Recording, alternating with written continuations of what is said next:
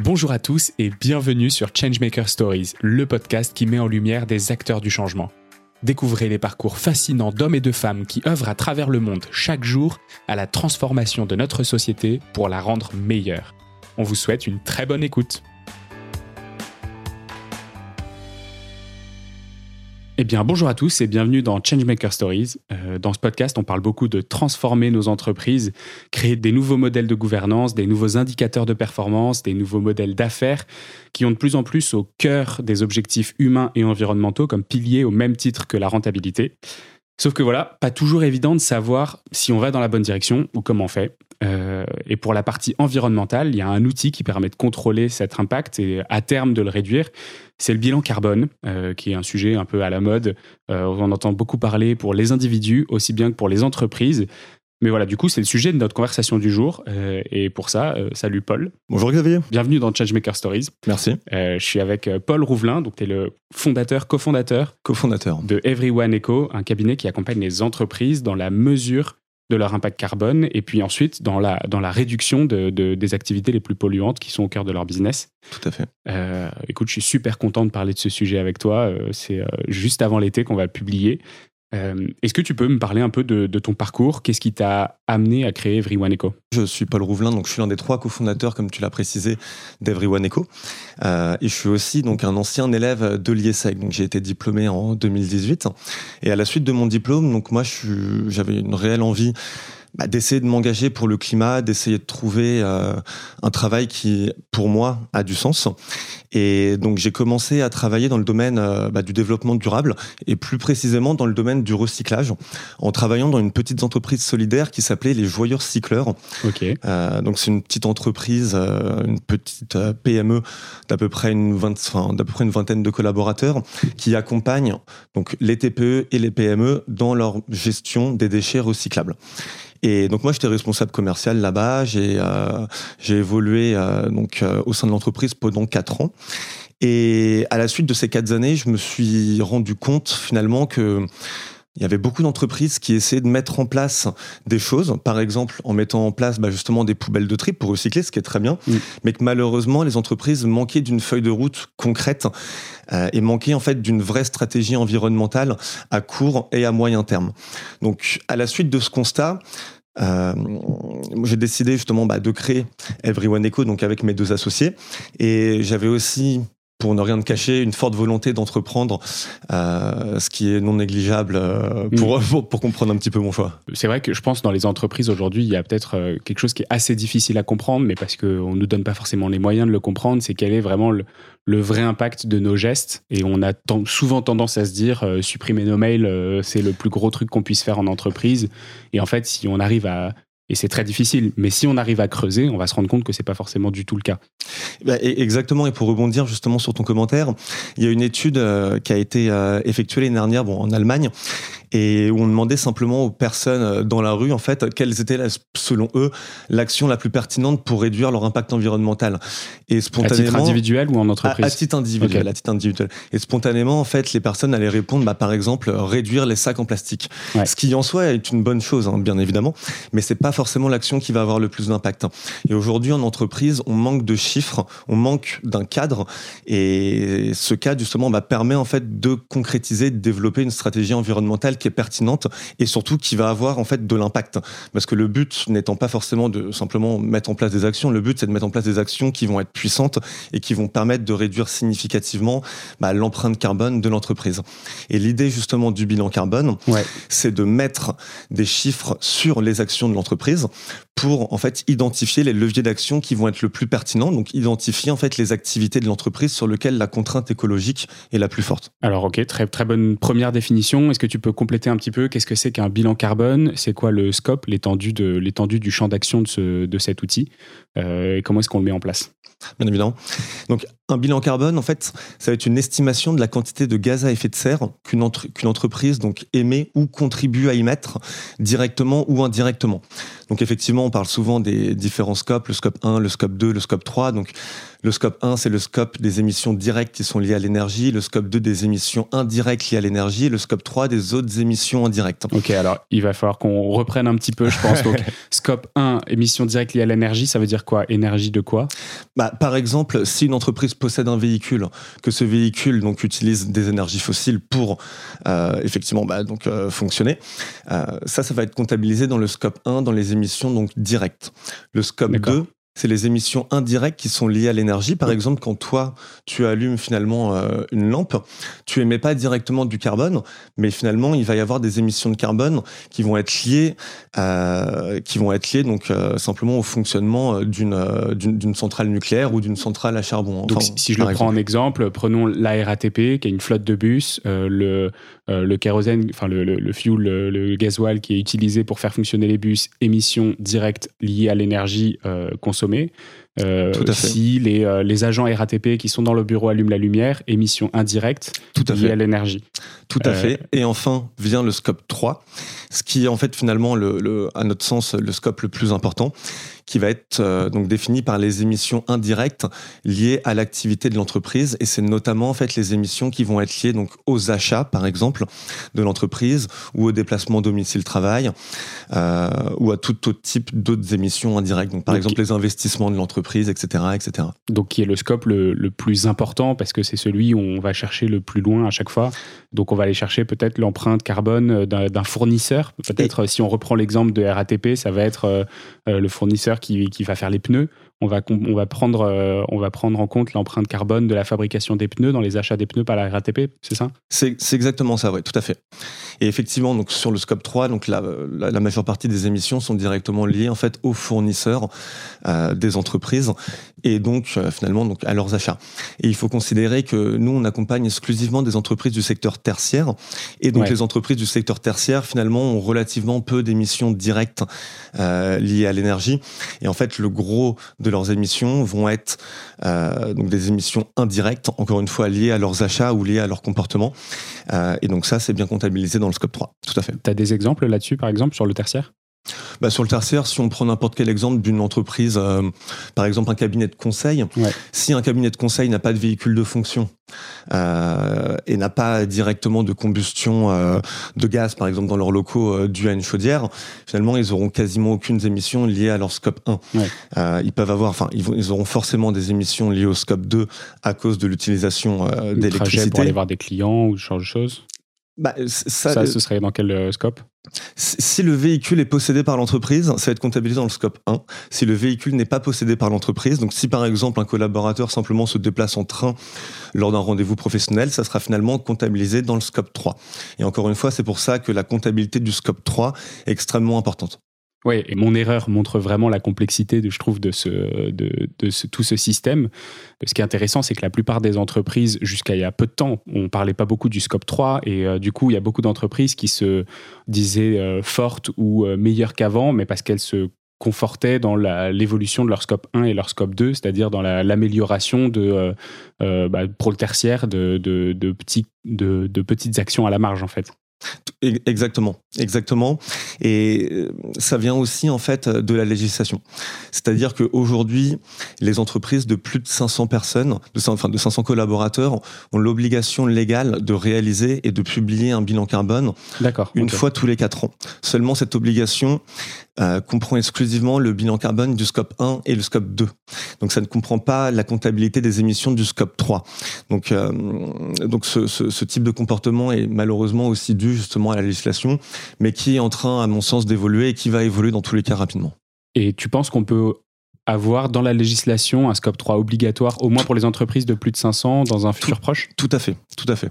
J'en suis en fait quasiment certain, euh, parce que tous les, tous, les, tous les experts carbone en fait sont assez... Euh, sont assez. Enfin, il y a consensus sur le sujet qu'il faut absolument euh, comptabiliser les émissions du scope 3, euh, que c'est réellement important et que c'est finalement en fait euh, bah, le cœur de la démarche. Parce que le but du bilan carbone, c'est vraiment d'essayer de comprendre l'ensemble des émissions de, de, gaz à effet de serre qui vont être liées à l'activité et de pas simplement comptabiliser les émissions du scope 1 et du scope 2. Euh, donc je pense qu'à terme, d'ici peut-être quelques années ou voire peut-être un petit peu plus une décennie, on va dire, la comptabilité des émissions du scope 3 va devenir obligatoire. Ça me paraît hallucinant que ce soit dans une décennie, vu l'importance du, sujet. Euh, en fait, je, ne savais même pas que c'était pas obligatoire de le comptabiliser. Alors que dans la plupart des méthodologies bilan carbone, sauf si je me trompe, mais par exemple l'ADEME qui est, euh, a sorti la méthodologie bilan carbone au moins en France, euh, le scope 3 est compris dedans. Le scope 3 est bien évidemment compris dedans, oui, tout à fait. Et d'ailleurs, pour rebondir encore une fois sur sur ton commentaire. Euh, nous, on suit bien évidemment hein, justement euh, cette méthodologie qui a été développée donc par l'ADEME en 2002. Donc euh, c'est pas non plus si nouveau que ça, comme tu as pu le préciser. On parle beaucoup du bilan carbone en ce moment, mais ça fait plus de 20 ans finalement que cette méthodologie existe. Bon, elle a beaucoup évolué entre temps. Hein. Les outils aussi ont beaucoup évolué. Euh, mais voilà, donc cette méthodologie prend bien évidemment en compte le scope 3, mais ça va beaucoup plus loin, cette méthodologie va beaucoup plus loin que ce qui est demandé aux entreprises d'un point de vue légal. Parce que dans cette méthodologie, il va y avoir aussi la création d'un plan d'action, la sensibilisation des collaborateurs, ce qui aujourd'hui n'est pas forcément obligatoire. D'accord. Aujourd'hui, euh, ça prend combien de temps? Donc vous, vous accompagnez essentiellement des TPE, PME, secteur tertiaire, donc c'est-à-dire où le scope 3 est le plus important. Euh, ça prend combien de temps pour vous de, faire un bilan carbone pour un client? Très bonne question. En fait, ça dépend beaucoup. Euh, ça dépend beaucoup de la de l'étape en fait cruciale du bilan carbone, c'est l'étape de collecte de données. Euh, et ça, donc cette étape peut prendre finalement quelques jours pour les petites entreprises qui sont bien organisées. Ça peut prendre aussi plusieurs mois pour les entreprises qui le sont un petit peu moins, qui sont aussi plus grosses. Et bien évidemment, donc euh, donc le temps de la réalisation du bilan carbone va surtout dépendre justement de cette étape de collecte des données. Donc nous, on essaye de, de, de simplifier justement cette étape à travers notre plateforme web et à travers aussi une souplesse donc euh, méthodologique. Mais en général, pour une entreprise par exemple d'une trentaine de collaborateurs, il faut compter à peu près deux mois pour réaliser un bilan carbone si on n'est pas dans le, dans le rush, si je puis dire. D'accord. Alors c'est intéressant que tu parles de collecte de données. Euh, le bilan carbone jusqu'à aujourd'hui c'est déclaratif, donc c'est-à-dire c'est des gens qui vont dire bah moi dans mes achats j'ai telle matière, euh, l'impact carbone qui m'a été donné par le fournisseur c'est tant, donc je vais rentrer ça dans mon bilan carbone de mes achats. Euh, aujourd'hui il n'y a pas forcément de contrôle, si? Bah, c'est une démarche qui est, euh, qui est d'abord volontaire, notamment pour les petites entreprises. Donc effectivement, aujourd'hui, il n'y a pas d'autorité de contrôle. Par contre, ce qui est extrêmement important à, à, à rappeler, c'est que le but, c'est justement d'essayer d'avoir des justificatifs. Par exemple, c'est pas seulement déclaratif. Par exemple, pour comptabiliser les émissions qui vont être liées à l'énergie, bah, on demande systématiquement les factures en fait du fournisseur d'énergie euh, de nos clients. Et donc finalement, donc, nos clients peuvent toujours nous envoyer une facture euh, si je puis dire mais ça, n'arrivera pas, c'est pas du mm. tout le but, ça n'a pas de sens. Ouais. Quand tu disais on accompagne des petites structures, euh, donc vous accompagnez les structures pour lesquelles le bilan carbone n'est pas obligatoire. Euh, est-ce que c'est un problème? Est-ce que du coup, euh, vous avez l'impression qu'il y a une augmentation du volontariat sur ce sujet-là? Parce que pour, pour, le coup, vous êtes obligé de, vous baser sur le fait que les entreprises aient envie de faire ce bilan carbone sans y être obligées. Est-ce que tu as vu des choses évoluer depuis un an et demi que vous avez lancé la boîte? Ouais, bah, tout d'abord, effectivement, euh, c'est une démarche qui est volontaire de la part des entreprises. Il n'y a pas d'obligation légale pour les structures de moins de 500 collaborateurs. Mm. Par contre, il va y avoir de plus en plus de contraintes de part, en fait, finalement, leurs clients, qui peuvent être des grands comptes. Et si on a une entreprise, donc une PME, qui travaille justement avec, une, avec un grand compte qui va lui demander donc un rapport en termes d'émissions de gaz à effet de serre, ce client-là a tout intérêt à lui fournir ce rapport. Donc, euh, donc nous, ce qu'on ce qu'on ce qu'on constate, et ce qui est à mon sens une très bonne chose, c'est que tout d'abord, la première raison, c'est une vraie volonté d'agir, une vraie volonté d'essayer de faire quelque chose pour le climat. Mais à côté de ça, euh, notre service, notre solution permet aussi donc de fidéliser finalement les clients de nos clients. Et à côté de ça, il y a un vrai enjeu aussi en termes de collaborateurs et d'engagement collaborateur. C'est-à-dire qu'aujourd'hui, les jeunes talents ont envie de travailler pour une entreprise qui est engagée pour le climat. Euh, et les employeurs ont aussi envie de montrer que leur entreprise bah, fait quelque chose, bouge. Euh, et en ce sens, donc, notre solution permet surtout est d'abord d'agir pour le climat, mais à côté de ça, il va y avoir un vrai rôle, enfin un vrai intérêt en termes de fidélisation client. Il va y avoir aussi un vrai intérêt en termes d'engagement collaborateur. De marque employeur. Ouais. ouais. tout à fait, tout à fait. Et donc, bien évidemment, aussi en termes de réputation, on est d'accord. Et au-delà de ça, du coup, euh, au-delà de, de, la marque employeur, qui est euh, finalement un peu du, de la com de marketing, est-ce qu'il y a un intérêt euh, légal dans le futur pour des entreprises à faire un bilan carbone maintenant? Est-ce qu'il y a une sorte de prise d'avance à faire parce que euh, euh, peut-être que la législation va être un peu plus sévère qu'elle ne l'est aujourd'hui et que du coup, en fait, plus c'est complexifié, plus ça va être difficile de prendre le, train en retard? Comment est-ce que tu vois ça, toi? Ouais, bah, je, je, pense que euh, nos clients, en tout cas, sont relativement euh, ont pris un petit peu d'avance, on va dire, notamment sur leurs obligations légales. C'est sûr. Parce que dans tous les cas, la législation va pas évoluer en six mois. Hein. Si aujourd'hui c'est les entreprises de plus de 500 collaborateurs, ça va peut-être passer à 200, puis peut-être à 100, puis enfin à 50 et finalement à 20 collaborateurs.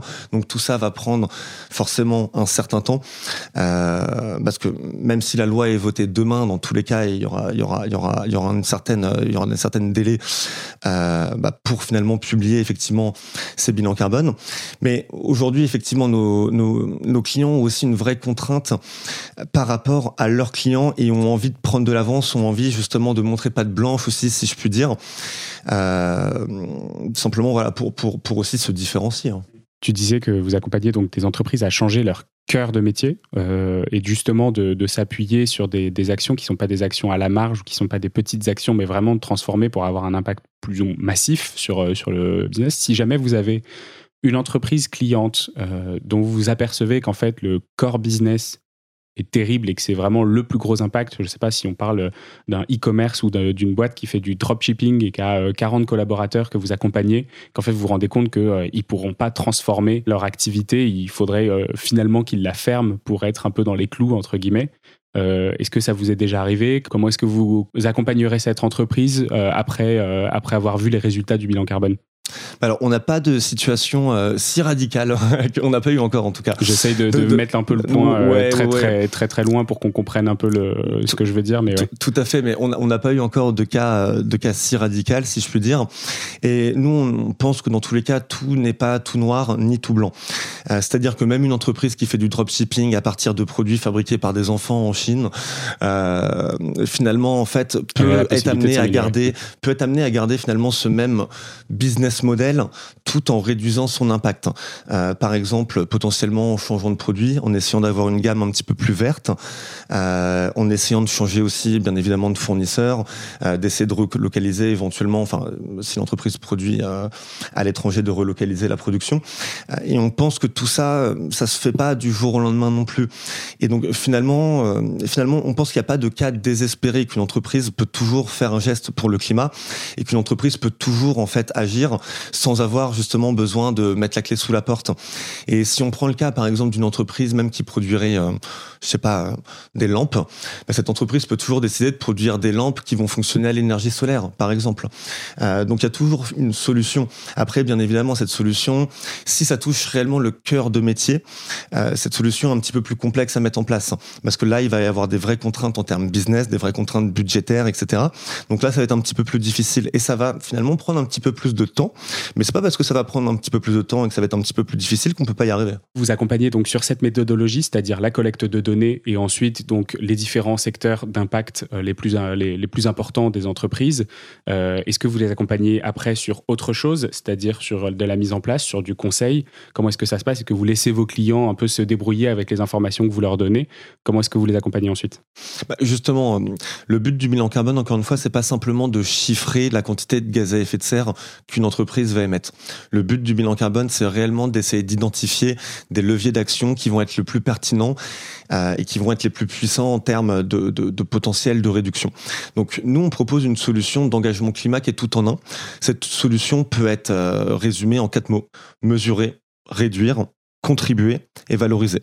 Donc mesurer en calculant le bilan carbone de l'entreprise, réduire en construisant avec nos clients un plan d'action à court et à moyen terme pour réduire significativement leur empreinte carbone, contribuer en finançant des projets environnementaux qui vont permettre la séquestration de CO2 dans l'atmosphère et valoriser leur action, notamment en sensibilisant les collaborateurs et en communiquant donc auprès des parties prenantes, auprès des clients, euh, auprès des potentiels investisseurs, etc.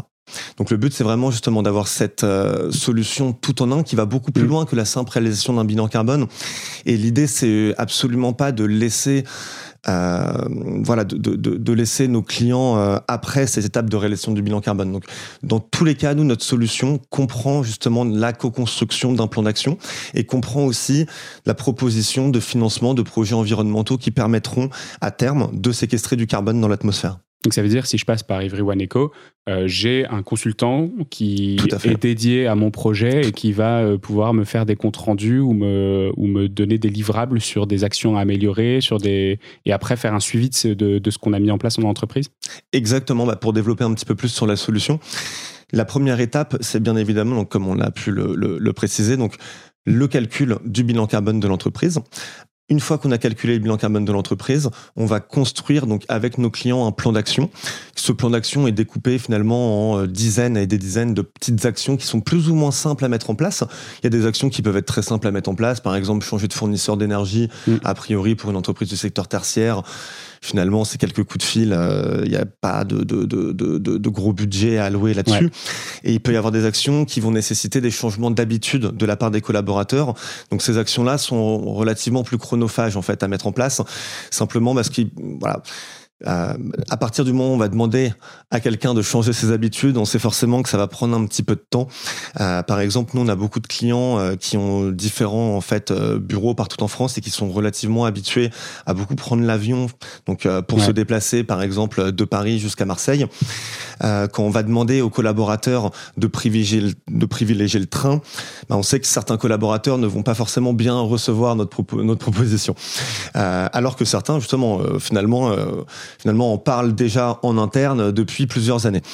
Euh, donc certaines actions sont plus ou moins longues à mettre en place, mais le but de notre solution, c'est aussi d'apporter euh, donc à nos clients une plateforme en ligne qui leur permet de suivre euh, donc les actions qu'ils sont en train de mettre en place et qui permet finalement de piloter leur plan d'action donc à court comme à moyen terme et ça permet finalement bah, d'avoir une vraie feuille de route euh, qui est accessible à l'ensemble des collaborateurs euh, qui sont référents de la démarche bilan carbone. C'est quoi ta vision pour Everyone Eco dans les, dans les 5 ans? Parce que là, du coup, on parle beaucoup bilan carbone. On est peut-être un peu centré sur la vision carbone plutôt qu'empreinte environnementale globale d'une entreprise. Est-ce que vous avez des, ambitions qui sont, euh, euh, qui, sont très, euh, qui sont très larges ou est-ce que vous voulez vous développer vraiment sur cette activité particulière? Bah, nous, on veut rester dans tous les cas sur le secteur environnemental.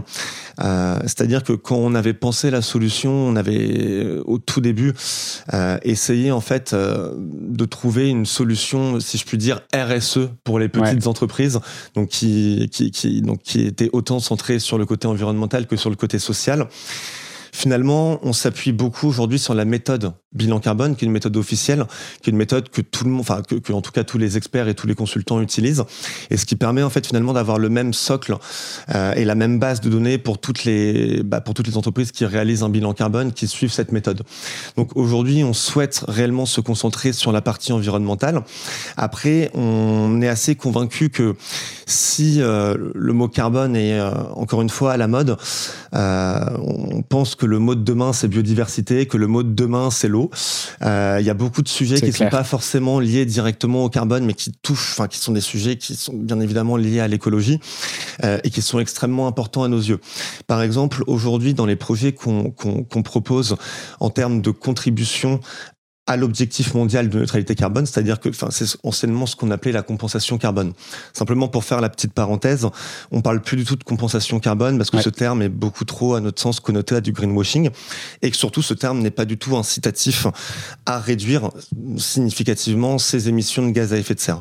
Une entreprise peut simplement penser qu'en finançant des projets environnementaux, enfin environnementaux, elle peut continuer comme euh, comme euh, enfin avec un passe droit. Oui. exactement business as usual, hein, si, si si je puis dire. Et donc l'idée, c'est vraiment de réduire drastiquement les émissions de gaz à effet de serre et ensuite de contribuer à séquestrer autant de carbone qu'on va en émettre à travers le financement de projets environnementaux. Et aujourd'hui, il y a différents projets environnementaux qui permettent de, enfin, qui permettent soit de réduire, soit de séquestrer du carbone. Et nous, on essaye principalement de, de, de, de proposer des projets qui sont déjà locaux, euh, donc surtout des projets en fait en, en, en France. Et à côté de ça, des projets qui vont avoir aussi bien un impact sur le climat qu'un impact sur la biodiversité.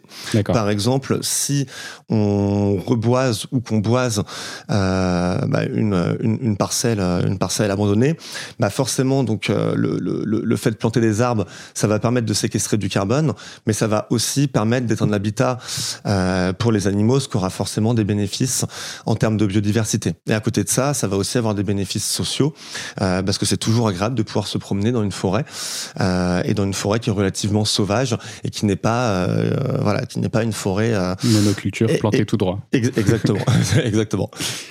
Ok, bah écoute, c'est une très belle vision. est-ce que comment est-ce qu'on fait pour te pour te contacter? Bah, tout d'abord, je vous invite à aller sur notre site, donc c'est everyone.eco. Euh, à côté de ça, donc vous avez bien évidemment un formulaire de contact. On essaye d'être très réactif parce que l'urgence climatique bah, est urgente par définition, donc il faut agir et le plus vite possible. Euh, je suis aussi joignable directement sur LinkedIn. Donc je rappelle mon nom, hein, Paul Rouvelin, r u v e l i n euh, donc voilà, n'hésitez vraiment pas à nous contacter, on se fera un plaisir de vous répondre.